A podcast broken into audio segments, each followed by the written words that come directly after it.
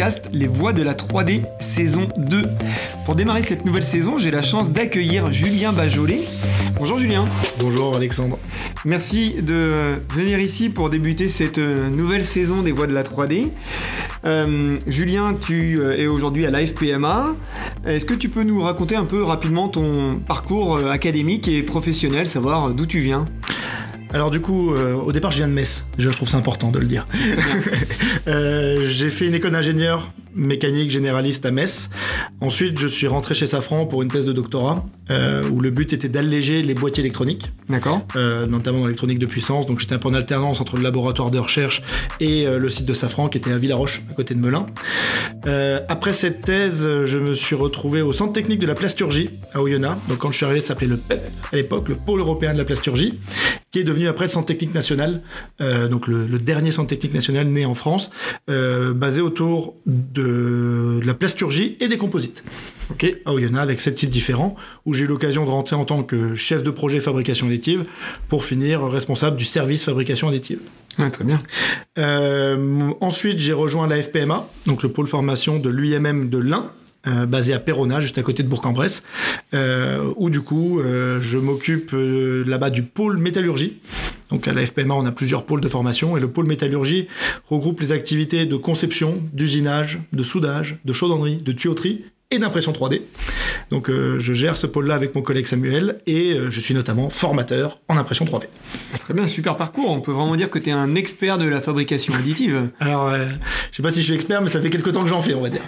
Et alors d'ailleurs, euh, ton premier contact avec l'impression 3D, ça remonte à quand? Tu l'as dit brièvement. Alors moi, on va dire que j'ai commencé l'impression 3D à titre personnel il y a près de 20 ans maintenant. Wow. Donc ça commence à être long. Où bah, en fait, l'impression 3D, le fait de pouvoir donner vie à des conceptions que je j'ai toujours trouvé ça extraordinaire parce que souvent quand on fait de la conception 3D, donc moi j'ai commencé au lycée à faire de la conception 3D, euh, bah on conçoit des pièces mais on peut pas les avoir dans les mains rapidement quoi. Et du coup le fait d'avoir l'impression 3D à la maison, bah, ça permet de donner vie à des pièces qu'on réalise. Donc ça, c'était déjà extraordinaire. Quand je suis arrivé en école d'ingé, il y avait une petite machine, enfin une petite, euh, grosse à l'époque, euh, une petite machine dépôt de fil objet à l'époque, Oui. euh, où euh, voilà, quand j'ai vu qu'il y avait ce truc-là, j'ai trouvé ça génial. Donc j'ai bossé dessus. Puis après, bah, au fur et à mesure, euh, côté pro, on va dire que j'avais attaqué le sujet quand j'étais chez Safran. Euh, la technologie d'impression 3D métal, notamment pour l'aluminium, pour les boîtiers électroniques, était pas tout à fait mature au moment-là. Ouais. Et vers la fin de ma thèse, pour le coup, ça a commencé à devenir mature. Donc j'ai commencé à m'y intéresser, puis après bah, je suis rentré à IPC euh, en tant que chef de projet fabrication additive, où du coup euh, mon activité principale tournait autour de l'impression 3D. Et ta première imprimante alors? Ben, première machine faite maison, les RepRap à l'époque, euh, Ok. euh, tige filetée, bout de bois et euh, buse maison. On crée un ensemble qui tremble un peu pour imprimer des pièces pour fabriquer la machine d'après. Donc c'était le, le mouvement RepRap là, de fabrication d'imprimantes. Après moi j'ai toujours plus aimé construire l'imprimante et bricoler que jouer avec les pièces imprimées. On va dire ça comme ça. Et finalement, là, tu faisais du 2 en 1. Voilà, c'était euh, en fait c'était mes Lego 2.0 quoi. Ouais. Euh, Moi les Lego j'aimais bien fabriquer plus que jouer avec les Lego et l'imprimante c'était pareil. Et, euh, et donc, du coup, là, avec tout ce parcours, euh, tu as une grosse expérience donc en fabrication additive, euh, métal et plastique, les deux, Alors- ou il y a une préférence pour l'un pour l'autre? Alors moi j'ai pas de préférence, moi j'ai toujours c'est la fabrication additive qui me plaît le plus.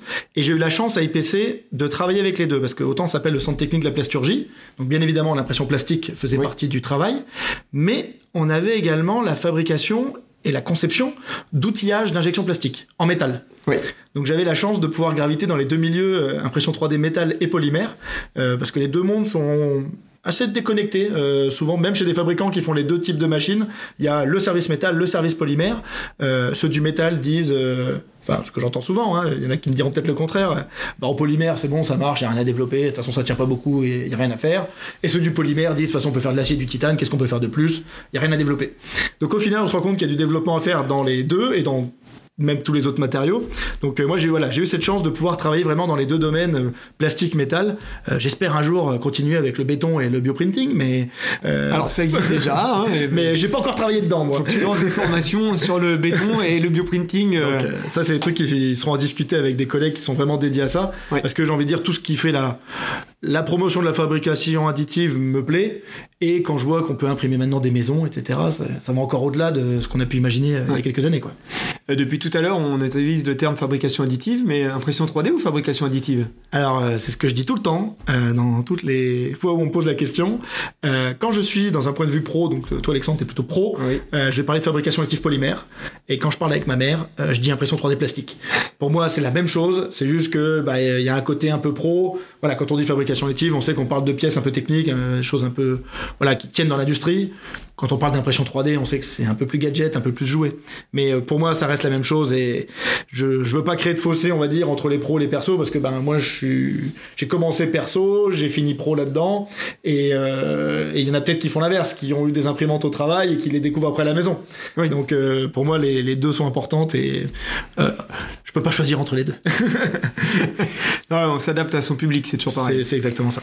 Et alors, il y a une autre activité que tu as, dont tu n'as pas encore parlé, c'est que tu es euh, expert national adjoint fabrication additive pour les WorldSkills. Tout à fait. Alors, est-ce que tu peux nous dire euh, c'est quoi les WorldSkills et quel est ton rôle euh, au milieu de tout ça? Alors, les WorldSkills, c'est, on va dire, la compétition des métiers qui se fait de façon internationale. En fait, euh, l'association WorldSkills, pour donner un peu de genèse, elle est née au lendemain de la Seconde Guerre en Espagne. Donc à l'époque, ça s'appelait les Olympiades des métiers. Les gens ont peut-être entendu les Olympiades euh, avant. Et en fait, l'objectif, c'était de promouvoir les métiers.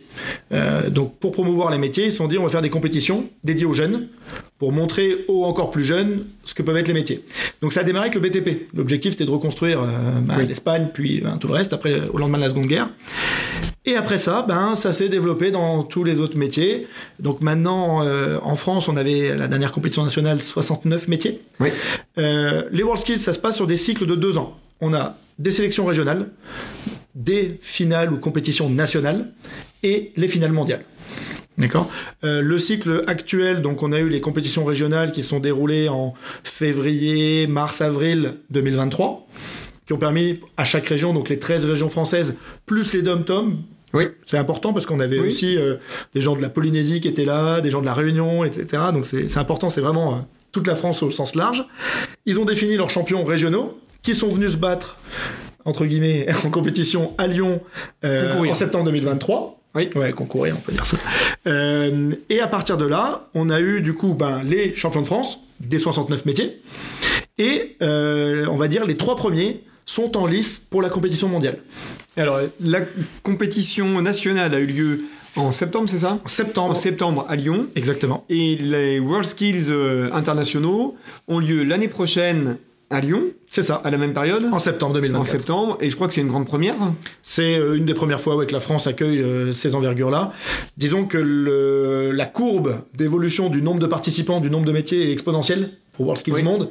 Et euh, là, du coup, on va accueillir énormément de gens pour donner quelques chiffres peut-être. Oui. Euh, donc la compétition française, ça s'est déroulé sur deux jours et demi. On a eu quasiment 100 000 visiteurs, dont 40 000 étudiants et jeunes. Oui. Parce que ben, Oui. on rappelle que l'objectif c'est quand même la promotion des métiers et la promotion des jeunes qui font la compétition bien sûr. 69 métiers en compétition, plus de 200 experts présents, euh, 15 délégations régionales, donc les 13 Oui. plus les dom-tom, plus de 7000 personnes qui ont travaillé l'organisation. Et tout ça pour définir vraiment les responsables ou les futurs euh, compétiteurs de l'équipe de France. Oui. D'accord? Pour la partie mondiale, c'est une autre dimension. Il y a 85 pays qui vont être présents en compétition. Euh, on va avoir alors un peu moins de métiers, je crois que c'est une soixantaine de métiers, et on attend plus de 300 000 personnes. Ouais, c'est énorme. et donc, euh, la fabrication additive dans les WorldSkills, c'est quelque chose de très récent. C'est ça. C'est la première fois que la fabrication additive était, enfin, concourait euh, aux WorldSkills cette année pour Mhm. la France, parce que l'année prochaine, c'est une des nouvelles formations, c'est ça? Alors c'est un des nouveaux métiers qui est arrivé. Nouveau métier, ouais. Alors il a commencé, pour être exact, en 2022. euh, avec alors en 2022, ça a été une édition des World Skills Monde assez particulière. Il y avait un contexte, euh, euh, on va dire euh, sanitaire, qui était Oui. compliqué. Encore. Du coup, ce qui s'est passé, c'est qu'on n'a pas eu un événement avec tous les métiers ensemble. Le- L'événement a été éclaté, on appelait ça la Special Edition. Et il y a eu le, du coup la première compétition avec cinq pays. Donc, euh, alors, euh, j'ai pas tous les pays en tête, mais on avait quatre asiatiques et les Allemands. Oui. Euh, c'est Singapour qui a gagné, qui a fait euh, médaille d'or mondiale pour la première compétition en 2022. L'objectif, du coup, bien évidemment, c'était en France, donc là, ça s'est développé. Il y a eu la première compétition, maintenant, ça va devenir un peu plus gros. Si je dis pas de bêtises, on doit avoir 9 pays dans la compétition de, de fabrication additive En fabrication additive.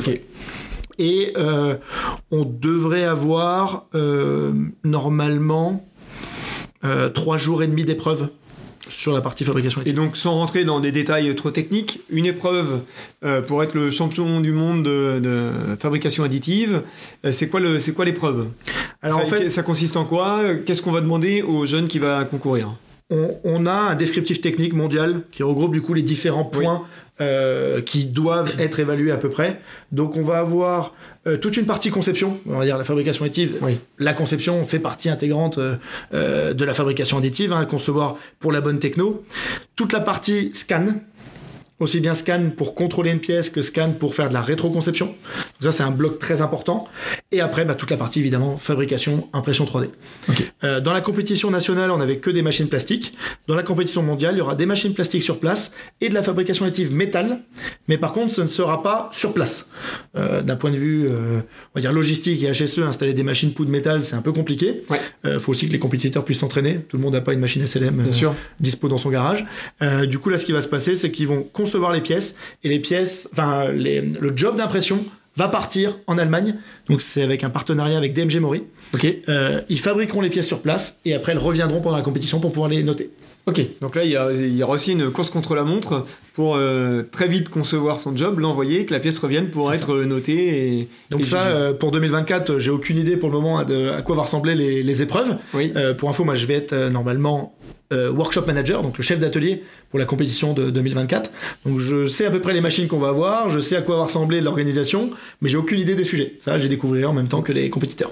Et finalement, si on, compare, enfin, on parle de la fabrication additive dans les WorldSkills, c'est plutôt euh, des signaux super encourageants parce que si on reprend la genèse des WorldSkills, l'idée étant de promouvoir des métiers, les diffuser au plus grand nombre euh, et aux jeunes, le fait que cette, cette formation soit intégrée, c'est un peu une reconnaissance du métier d'expert de, ou de technicien en fabrication additive.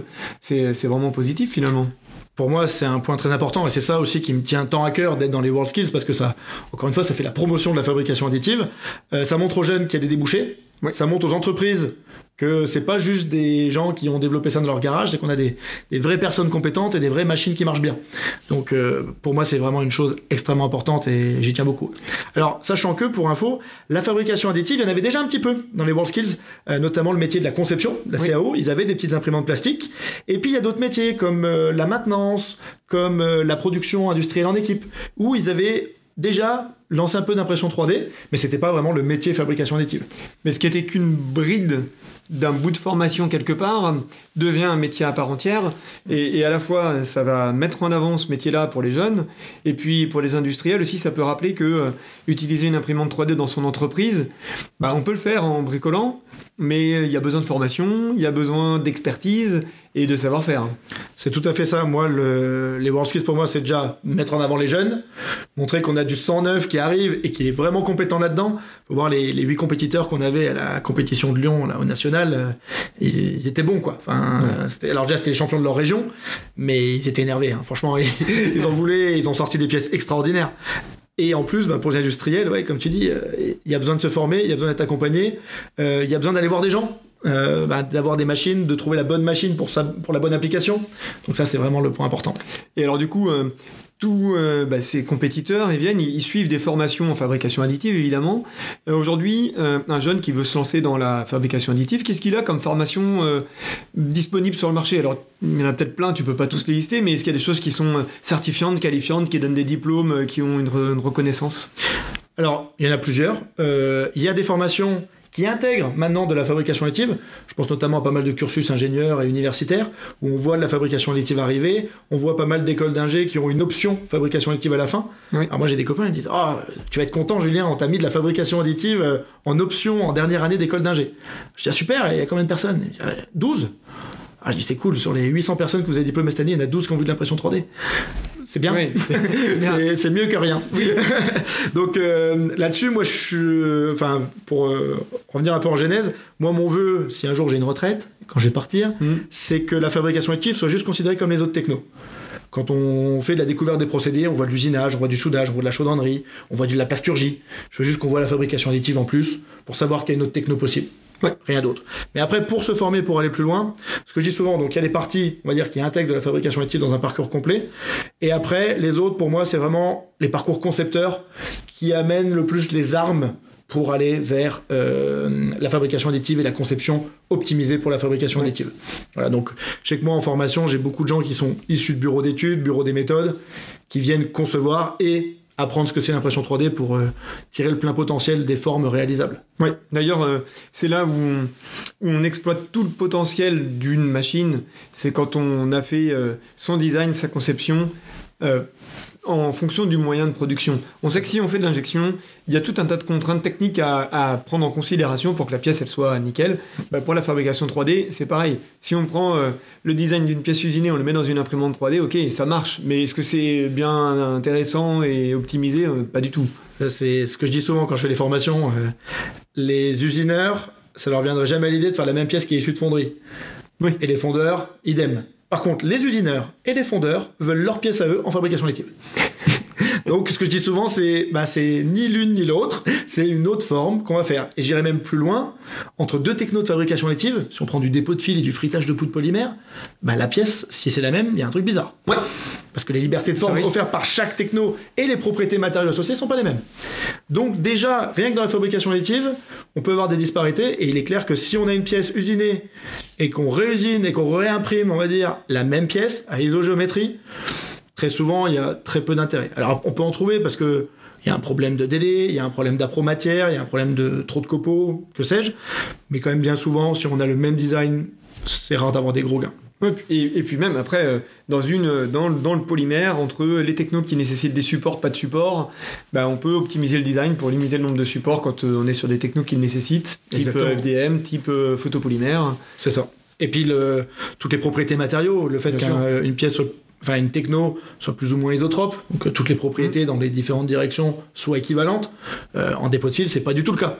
Donc quand on va imprimer notre pièce, la façon dont on va l'imprimer va jouer sur ses propriétés. Oui. Donc ça, faut en tenir compte absolument. Ouais, et, même après, on peut aller jusque dans le détail de la matière. Moi, je vois sur certaines machines que, que j'utilise où euh, on, fait les on génère les supports en automatique. Si euh, les supports sont générés, je change la matière, le logiciel me dit, ce serait peut-être bon de revoir les supports parce que ils n'ont pas les mêmes, les mêmes diamètres, les mêmes la, même architecture pour être adaptée à la matière. Et ces itérations de conception et de préparation d'impression, pour la techno d'impression 3D, on peut les retrouver aussi côté finition et contrôle.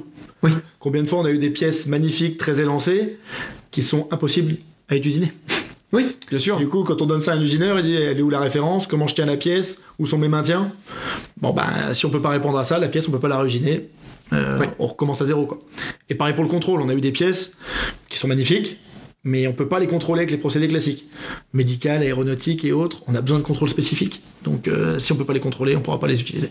Ouais, donc c'est vraiment adapté euh, au métier, à l'application, à la matière, à la machine.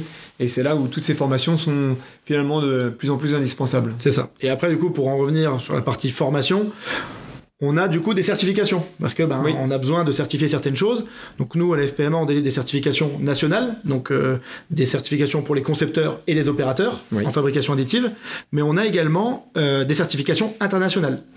Je pense notamment au système IAMQS pour ceux que ça intéresse, International Additive Manufacturing Qualification System, qui permet du coup d'avoir des certifications sur différentes technos pour des opérateurs, ce qu'ils appellent des process engineers, donc gens qui vont être amenés plus à développer le process, à optimiser les paramètres, euh, des designers, des coordinateurs aussi euh, d'ateliers, qui vont du coup avoir une certification reconnue d'un point de vue mondial et dans différents pays.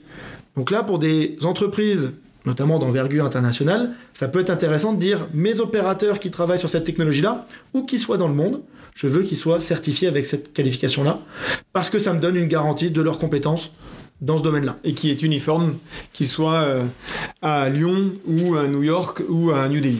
Exactement. Et ça, c'est le point important. Alors, le système IAMQS n'est pas né du jour au lendemain.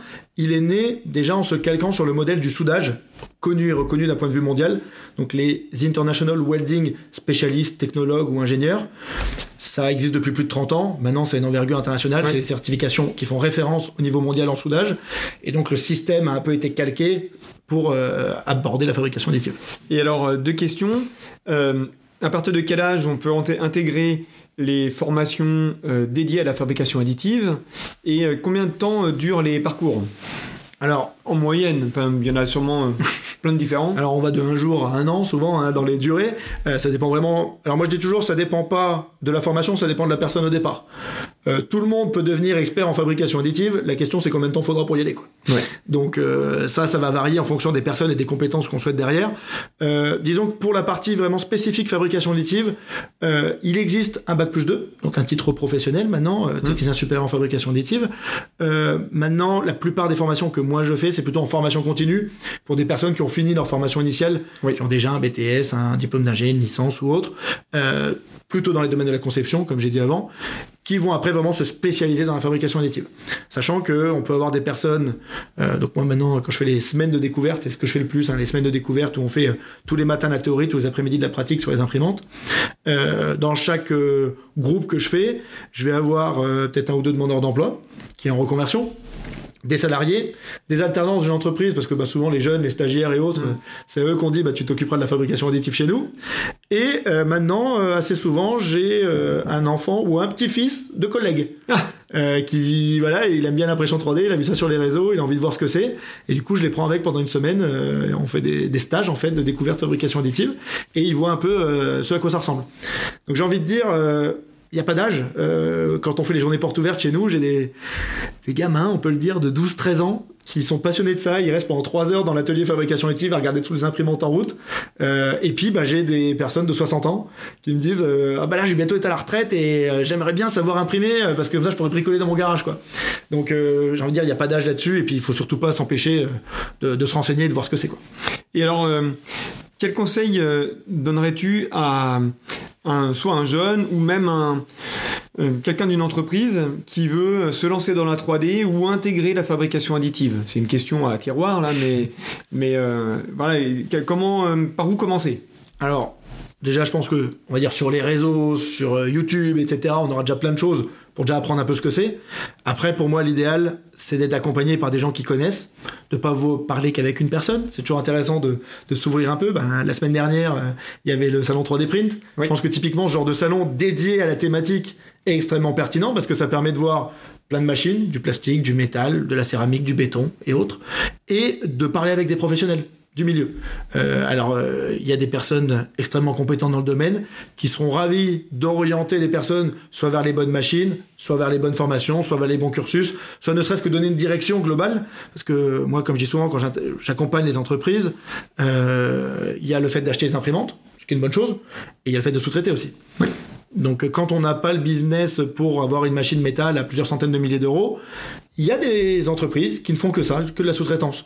Donc le but c'est de trouver bah, le meilleur compromis entre je fais moi-même, j'ai quand même de la compétence interne. Moi je, dis souvent aux entreprises, euh, il y en a qui me disent moi j'ai pas besoin de formation, j'aurai jamais d'imprimante chez moi. Je dis c'est pas un problème. Sachez comment concevoir, sachez être maître d'œuvre de vos pièces et c'est vous qui allez décider quel sous-traitant, quelle machine, quel matériau il faut utiliser pour faire votre pièce pour qu'elle corresponde à vos besoins. Et c'est pas le sous-traitant qui va dire euh, ben je pense que ma machine là est beaucoup plus rentable que les autres, donc je pense que c'est celle-ci qu'il faut utiliser plutôt qu'une autre. évidemment. Et euh, on est euh, d'un point de vue après plus général sur la fabrication additive, là, je sors un peu de la formation. Nous on est dedans, toi tu es là depuis 20 ans, moi un peu moins, mais on a l'impression d'être dans un marché énorme. Quand on se retrouve dans certains salons, on se rend compte qu'il y a encore du chemin. comment tu vois, tu vois le marché dans 5 ans, 10 ans si on se projette? Parce que voilà, on vient de rien, on est déjà bien, et comment ça sera plus tard pour toi? Alors, déjà, ce que je peux dire sur la partie marché, c'est que si on prend les, on va dire les chiffres, alors il y a plusieurs études, plusieurs cabinets, le voleur, etc., qui ont fait des, qui essayent de chiffrer un peu la fabrication additive. On parle de quelques milliards par an euh, au niveau mondial. Euh, si on prend le manufacturing mondial, c'est, je suis même pas sûr que ce soit une goutte d'eau, oui. même pas un grain de sable. Euh, par contre, ce que je trouve important avec la fabrication additive, et j'ai une étude là d'un, cabinet qui, l'avait, qui le montre bien sur certaines courbes, c'est que la fabrication additive, c'est une techno qui a des croissances à plus de deux chiffres depuis 10 ans, 15 ans. En fait, d'un point de vue marché financier, on n'avait jamais vu de techno rester avec un tel niveau de croissance pendant aussi longtemps. Alors, malheureusement, quand on part de zéro, même si on croit beaucoup, euh, ben, ça fait pas tout. Euh, du coup, euh, je vais reprendre euh, mes prédécesseurs de la saison 1 des voix de la 3D, euh, notamment Julien de Decathlon qui disait certes ça va jamais assez vite, mais quand on voit où on était 10 ans et où on en est aujourd'hui, on se dit qu'il y a déjà eu du chemin qui a été fait. Et je pense que dans 10 ans, pour répondre à ta question initiale, euh, c'est vraiment plus loin qu'on sera, c'est sûr. Ça ira jamais assez vite par rapport à ce que des passionnés attendent de la fabrication additive et surtout des personnes acteurs dedans bah, qui vendent des machines, des matériaux. C'est sûr qu'ils aimeraient bien pouvoir vendre euh, 10 machines par jour. hein. Mais euh, mine de rien, le fait que ça se déploie de plus en plus, je pense que les marchés vont évoluer. Après, euh, il y avait euh, Additive Manufacturing Media qui avait fait une projection. euh, tous les 10 ans, ils font ça. Donc il y avait eu le 2022-2032. Il y avait plusieurs points qui avaient été soulevés avec lesquels je suis relativement d'accord. Euh, notamment déjà le fait que on va avoir de plus en plus de fichiers 3D disponibles. Parce que là, on le voit, maintenant, il y a ce, ce côté RSE, recyclage, réparer plutôt que jeter, où maintenant, de plus en plus de fabricants de machines et autres, je pense à Seb, je pense à Boulanger, peut-être un jour Decathlon, j'en profite si Julien écoute, euh, on aura les fichiers 3D disponibles et du coup, on pourra réimprimer. Donc déjà, ça permettra d'étendre le parc. Oui. Euh, le fait d'avoir les concepteurs et les designers au cœur du système. Parce que malheureusement, souvent, je pense que la fabrication additive se fait un peu retenir. On avait des concepteurs, designers qui, ont envie de faire des pièces extrêmement intéressantes, mais on leur dit bah oui, mais d'habitude on usine la pièce, donc elle peut pas ressembler à ça. Bah oui, mais on pourrait l'imprimer en série. Bah oui, mais c'est pas comme ça qu'on fait d'habitude. Ouais. Donc le côté euh, l'habitude et tout ça, je pense que c'est aussi quelque chose qui est en train de bien évoluer. Les gens maintenant, je pense qu'il y a peu de gens qui connaissent pas l'impression 3D, donc je pense que ça va se développer là-dessus.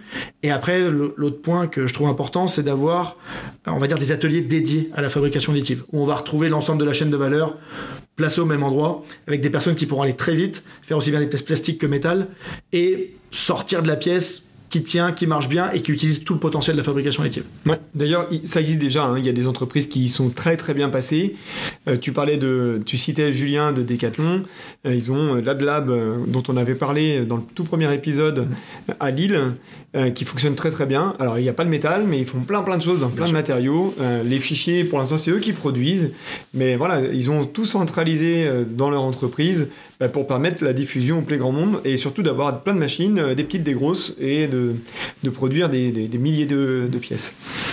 Euh, c'est vraiment super intéressant. Tu, vois plutôt, toi, par contre, euh, la production, l'émergence de la production en, en série ou finalement la multiplication des machines dans toutes les entreprises parce qu'on a l'impression que tout le monde est équipé alors que finalement, il y a plein, plein, plein d'entreprises qui connaissent toujours pas la 3D et euh, là-dessus- pas facile, celle-ci. Elle est pas facile celle-là, mais euh, là-dessus pour moi les deux vont se développer en parallèle. Euh, je pense notamment à la plasturgie. Tout le monde a besoin de pièces plastiques. On a des ateliers dédiés à ça et on a des entreprises qui ont une petite presse à côté Oui. pour faire le développement. Donc, je crois beaucoup au fait que des ateliers spécifiques pourront faire de la prod série. Euh, je pense notamment actuellement à la bijouterie où on a Oui. de la production série de milliers, voire de millions de pièces. Alors, pas, à ma connaissance, pas en France, malheureusement, mais euh, je sais qu'en Asie, pas- normal, euh, il y a des entreprises qui ne font que de la fabrication active métal et qui sortent des millions de pièces par an, Oui. voire par mois des fois. Donc, il y a de la production là-dessus, ça existe. J'espère que ça sera pas très en Europe, mais, et j'espère en France, mais on y travaille. euh, le- L'objectif, c'est vraiment de pouvoir faire de la production et on sera pas compétitif d'un point de vue coût, parce que il y a quand même toujours le nerf de la guerre qui est le coût, euh, si on fait pas de la prod série et qu'on n'est pas mis là-dessus. De l'autre côté, toutes les entreprises, pour moi, doivent avoir des imprimantes 3D en interne. Je dis toujours au bureau d'études. Alors, ce qui est compliqué, c'est qu'on peut avoir des machines à 200 euros et des machines à 200 000. Et c'est la même technologie. Et les deux fabricants disent la même chose sur la machine. C'est productif, c'est super bien, les précisions sont extraordinaires et tout ça. Donc à un moment, il faut s'y retrouver là-dedans. Donc c'est pour ça que avoir des personnes qui conseillent et qui orientent vers la bonne machine, la plus adaptée, c'est extrêmement important. Mais après, euh, j'ai beaucoup de gens que j'ai formés ou accompagnés. Je leur dis écoutez, il y a des machines à quelques milliers d'euros, même si ça représente quelques milliers. Achetez-en une, ça vous coûte pas grand chose, mettez-la au bureau d'études, et dès qu'ils ont un proto, ils l'impriment, et vous verrez, ça vous changera la vie. Quoi. Et moi, j'ai eu des gens en formation pour qui j'ai formé les concepteurs et où le chef m'avait bien dit nous n'achèterons jamais d'imprimante 3D. Évidemment. Je vous préviens. Je Mais moi, il n'y a pas de problème, je vends pas de machine, donc euh, il n'y a pas de souci. Je leur avais dit bah, envoyez-moi des pièces avant la formation conception, comme ça je peux préparer un peu la formation et adapter. Évidemment, j'ai reçu les pièces la veille à 18h. Donc au niveau préparation, bien sûr, euh, voilà, C'était un peu court. le, le talent. Mais euh, évidemment, avant de partir le soir, bah, j'ai imprimé quelques pièces. Donc le lendemain matin, on a attaqué la formation, j'avais des pièces à leur mettre dans les mains, qui étaient celles qui m'avaient envoyé la veille au soir. Elles me disent, mais vous sortez ça d'où? Comment vous avez sorti les pièces? Je dis, bah, j'ai une imprimante plastique à 200 euros à côté. Euh, je dis, bah, avant de partir hier soir, j'ai lancé la pièce et au moins on peut discuter en regardant les pièces dans les mains, quoi. Elle dit, mais attendez, mais il nous faut, il nous faut la même chose. Nous, c'est, ça va nous changer la vie, quoi. Finalement, c'est bien, Et la, finalement, c'est bien la meilleure chose qu'ils peuvent te faire que de t'envoyer les, les fichiers au dernier moment. c'est ça. Et en fait, ils ils se sont rendus compte, mais on peut concevoir des pièces et avoir les pièces dans les mains quelques heures plus tard. Alors, j'adore la CAO, j'adore le numérique, mais parler avec les pièces dans les mains, ça n'a rien à Ah, voir. C'est la même, on est Ça d'accord. n'a rien à voir. Combien de fois on a conçu des pièces et on s'est dit, oh, mais en fait, elle est vachement grosse. Ou, ou, au contraire, elle est vachement petite par rapport à ce que j'avais sur l'écran. Hmm. Donc, quand on a dans les mains, pour discuter avec les collègues, discuter avec les fournisseurs, discuter avec les clients, ça n'a rien à voir. Donc, moi, je suis pour ça que, on va dire, un côté production, et il en faut, et un côté production rapide et efficace, quoi. Et ce ne sera pas les mêmes machines, ce ne sera pas les mêmes installations, mais les deux peuvent et doivent cohabiter pour moi. Ah, super. C'est, euh, c'est génial cet échange, euh, Julien. On, te- le, le- ce podcast touche à, à sa fin. Euh, je te remercie beaucoup pour, euh, pour être venu, parce qu'on pourrait en parler pendant des heures, ce qu'on fait euh, d'ailleurs bien souvent. euh, à chaque fois qu'on se voit, à chaque fois qu'on se voit. Euh, Est-ce que tu aurais un, un mot de la fin une, euh, voilà, Qu'est-ce que tu dis euh, dans tes formations à la fin pour dire bah, allez-y, et qu'est-ce qui se passe après? Alors moi, ce que je leur dis, ce que j'ai dit un peu avant, c'est oser, euh, tester, faites-vous accompagner. Euh, quand on y va seul, malheureusement, bah, des fois on passe à côté de quelque chose. Quand on va voir qu'une seule personne, bah, on n'a qu'une seule vision des choses. Euh, donc allez voir des gens, discuter, participer au salon, allez voir les revendeurs, les fabricants de machines, les vendeurs de pièces. C'est ces personnes-là qui permettront de trouver, on va dire, le juste milieu là-dedans. Il n'y a pas qu'une seule vérité. Euh, encore une fois, il y a des machines très peu chères, très chères. Euh, les fabricants disent qu'ils font la même chose, quelle que soit la machine. Donc il faut trouver son application. Et après aussi, euh, tester. Tester avant d'acheter. Euh, euh, tous les fabricants, on, avait travaillé ensemble. J'envoie des benchmarks, j'envoie des pièces. Imprime-moi cette pièce-là dans différents matériaux. Je regarde ce que ça fait par rapport à mes besoins et je vois si ça marche ou pas. Quoi. Oui. C'est vraiment ça l'intérêt. Donc, osez, testez, faites-vous accompagner. Et n'oubliez pas d'aller vous faire former. Et très souvent, alors j'essaie de pas prêcher pour ma paroisse, mais disons que quand on va voir des centres de formation purs, comme l'FPMA ou d'autres, euh, nous on n'a rien à vendre. On vend pas de machines, on vend pas de matière, on vend pas de prestations de services, etc. Donc quand on dit aux gens, je pense que cette machine-là, elle est bien pour vous, c'est pas parce qu'on va faire une com dessus, c'est parce qu'on pense vraiment que pour cette entreprise-là, c'est ça le meilleur choix. Et voilà, l'objectif, c'est vraiment d'accompagner l'industriel. Il y en a tellement qui se sont fait mal accompagner, qui sont allés dans certaines te- technologies trop tôt, qui ont été du coup un peu échaudés, un peu déçus. Puis une fois que dans l'entreprise, on a considéré que l'impression 3D n'était pas la bonne solution, c'est compliqué de changer les mentalités. Donc faites-vous accompagner pour que au moins il y ait un petit déploiement qui se fasse par étape et que tout se passe bien à chaque étape. Ouais, et puis je, je rajoute, euh, je complète ton mot de la fin parce que c'est super intéressant. On est sur une technologie qui avance très très vite. Et donc, euh, bah, si la première expérience euh, n'a pas été à la hauteur des espérances, faut pas hésiter à retourner voir les salons, à reconsulter les différents acteurs du marché parce que bah, voilà, les choses avancent et l'application qui n'était pas possible à un moment donné, elle est probablement possible aujourd'hui ou elle le sera demain. Donc euh, voilà. Tout à fait. Et puis, ben, en parlant avec les industriels, ça permettra aussi, euh, quand je parle des industriels qui fabriquent des machines, Oui. bah, de les orienter. De dire actuellement, peut-être les machines sur le marché, elles répondent pas à mon besoin. Moi, j'aurais besoin de ça. Si tout le monde dit son besoin, à un moment, on aura des machines qui correspondent. Exactement. Super, merci Julien. Merci Alexandre. Allez, je vous remercie à tous euh, pour votre écoute. Je vous invite à, à bien vous abonner au podcast Les Voix de la 3D que vous retrouvez sur toutes les plateformes. À très bientôt.